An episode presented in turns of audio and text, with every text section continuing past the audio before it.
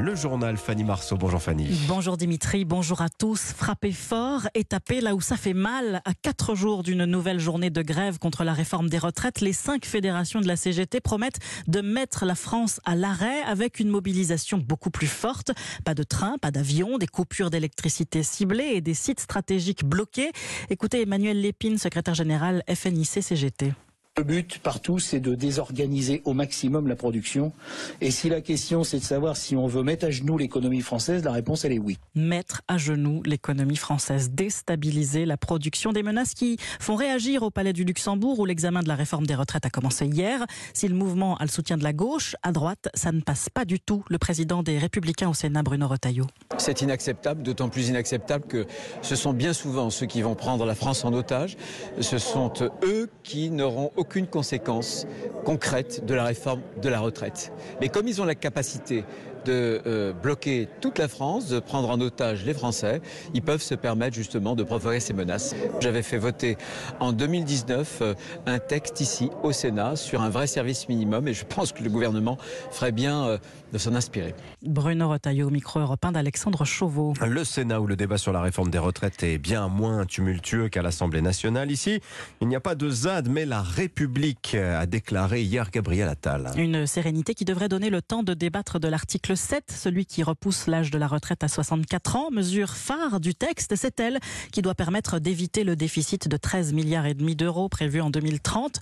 Mais d'un autre côté, Barthélémy Philippe, reculer l'âge légal risque d'accroître les dépenses de l'assurance chômage. C'est ce que montre en tout cas une récente étude de l'UNEDIC. Oui, l'UNEDIC a comptabilisé 100 000 chômeurs supplémentaires âgés de 60 ans et plus entre 2010 et 2022 en lien avec le passage de la retraite de 60 à 62 ans. Repousser l'âge de départ fait donc augmenter le nombre de seniors sans emploi et selon l'économiste Michael Zemmour, le projet de réforme du gouvernement aura le même effet. On peut compter entre 150 000 et 200 000 personnes supplémentaires qui ne seront ni en emploi ni en retraite, c'est-à-dire soit au chômage indemnisé, soit au RSA. Plus de demandeurs d'emploi, ce sont des dépenses d'assurance chômage qui augmentent mécaniquement. L'exécutif le reconnaît, mais le député de la majorité, Marc Ferracci, préfère insister sur les recettes induites par la réforme. Une partie des personnes dont on a augmenté l'âge légal vont être maintenues en emploi. On ne peut pas se focaliser uniquement sur les dépenses d'assurance chômage, puisqu'il y a également des recettes qui seront liées au fait que plus des seniors seront en emploi et paieront donc plus de cotisations chômage. D'où la nécessité d'améliorer le taux d'emploi des seniors, car 100 000 chômeurs qui retrouvent un emploi, c'est un milliard d'euros dans les caisses de l'État. Barthélémy Philippe du service économie d'Europe 1. À l'Assemblée nationale, les députés, eux, ont adopté hier à la quasi-unanimité une proposition de loi pour interdire les réseaux sociaux aux moins de 15 ans. TikTok ou Snapchat devront mettre en place une solution pour vérifier l'âge de l'utilisateur et le consentement de ses parents. Sans cela, l'entreprise s'expose à une amende pouvant aller jusqu'à 1% de son chiffre d'affaires mondial. Europe 1, il est 8h04 après son escale gabonaise. Emmanuel Macron a passé la nuit en Angola. Le chef de l'État est arrivé hier soir à Luanda, capitale de cette ancienne colonie portugaise. Arthur Delaborde, vous suivez pour Europe 1 cette tournée africaine d'Emmanuel Macron. Objectif de cette visite en Angola, développer des liens économiques et illustrer la nouvelle attitude de la France vis-à-vis -vis du continent. Oui, l'Angola correspond à l'ambition d'Emmanuel Macron de rompre avec la France-Afrique en diversifiant les partenariats en dehors du précaré historique où les revers politiques et diplomatiques s'accumulent sur fond de progression du sentiment anti-français, allié traditionnel de la Russie. Le pays lusophone se rapproche de plus en plus de l'Occident, souligne un diplomate. Officiellement, les discussions entre Emmanuel Macron et le président Lourenço ne porteront pas sur le pétrole, bien que l'Angola se dispute avec le Nigeria la première place de production producteur d'or noir en Afrique et que Total Energy exploite déjà des gisements offshore dans le pays. C'est plus la question de l'après-pétrole qui est au cœur de ce déplacement, assure l'Elysée, et surtout la coopération agricole au moment où Luanda cherche à diversifier son économie pour ne plus importer la quasi-totalité de ses produits de base. On est en mesure de présenter au président Lourenço une équipe de France capable de lui permettre de développer une forme de souveraineté alimentaire, assure un conseiller. Arthur Delaborde notre envoyé spécial d'Europe 1 en Angola. Dimitri, connaissez-vous la Marseillaise par cœur? Oh bah je dirais comme tout le monde le premier couplet. Comme tout le Hein. monde, c'est vrai. L'hymne national. Mais il y en a beaucoup. Oui, il y en a beaucoup, c'est très long la, la Marseillaise. Alors l'hymne national, qui comme d'ailleurs le, le drapeau et la devise de la République, liberté, égalité, fraternité, sont des symboles forts qui se veulent rassembleurs. Mais question qu'on se pose ce matin sur Europe 1, veulent-ils encore dire quelque chose aujourd'hui? C'est le vendredi thématique de la rédaction. L'engagement, le patriotisme ont-ils encore du sens pour les jeunes générations qui n'ont pas connu le service militaire Pourrions-nous, comme en Ukraine, faire peuple en cas de guerre?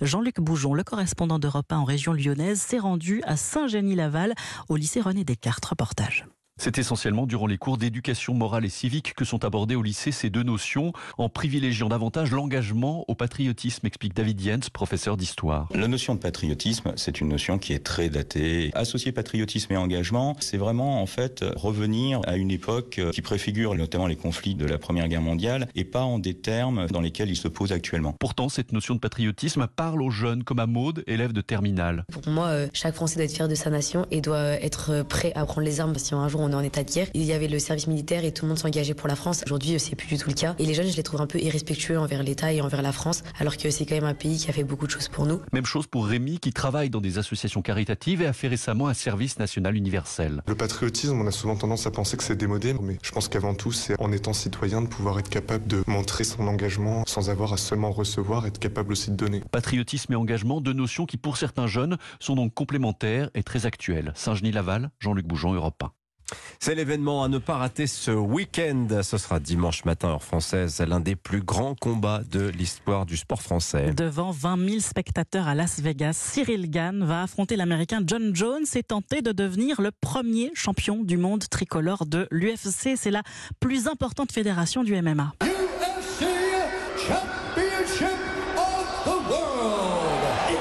Le MMA, c'est l'un des sports les plus populaires au monde, mais qui reste cependant assez méconnu du grand public en France. Ne vous inquiétez pas, on va tout vous expliquer ce matin. Qu'est-ce que le MMA C'est le tuto de la rédaction d'Europe 1, il est signé Dimitri Vernet. Le MMA, le Mixed Martial Arts, est comme son nom l'indique, un sport de combat associant de nombreuses disciplines, allant du judo à la boxe taille, en passant par la lutte. Les règles sont assez simples. Deux adversaires s'affrontent dans une cage en forme d'octogone en utilisant des coups de pied, poings, genoux et coudes. Le duel se termine lors d'un chaos, d'une soumission, ou si le combat va à son terme par une décision arbitrale. Originaire du Brésil, le MMA est un sport assez jeune, hein, créé officiellement en 1993, année où a lieu son premier tournoi tournoi, l'Ultimate Fighting Championship, dit UFC. Au fur et à mesure du temps, le MMA prend de l'ampleur et devient même un des sports les plus populaires au monde, mais pourtant considérée comme trop dangereuse, cette discipline a longtemps été interdite en France, jusqu'en 2020 où elle a été légalisée. Depuis, sa cote de popularité dans l'Hexagone ne cesse de monter et pourrait connaître un nouveau bon ce week-end en cas de victoire de Cyril Gann. Dimitri Vernet. Le tuto de la rédaction d'Europe 1, la notice de l'info, tous les matins dans le journal de 8h. Allez Cyril. Évidemment.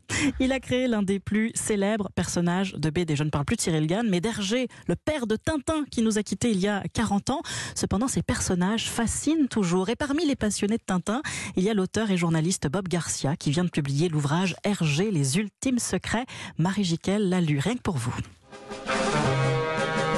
Il voulait dessiner le portrait le plus fidèle de Georges Rémy d'IRG. L'auteur Bob Garcia a mis plus d'un an à éplucher 2548 magazines et parcourir les 24 albums de Tintin. C'est une œuvre qui persiste aujourd'hui et je pense que dans 10 ans, 30 ans, 20 ans, 30 ans, maintenant, Tintin, on n'en entendra plus parler du tout. Après la Seconde Guerre mondiale et sa collaboration avec les Allemands, l'image d'Hergé est entachée, taxée de raciste, d'antisémite et de sexiste.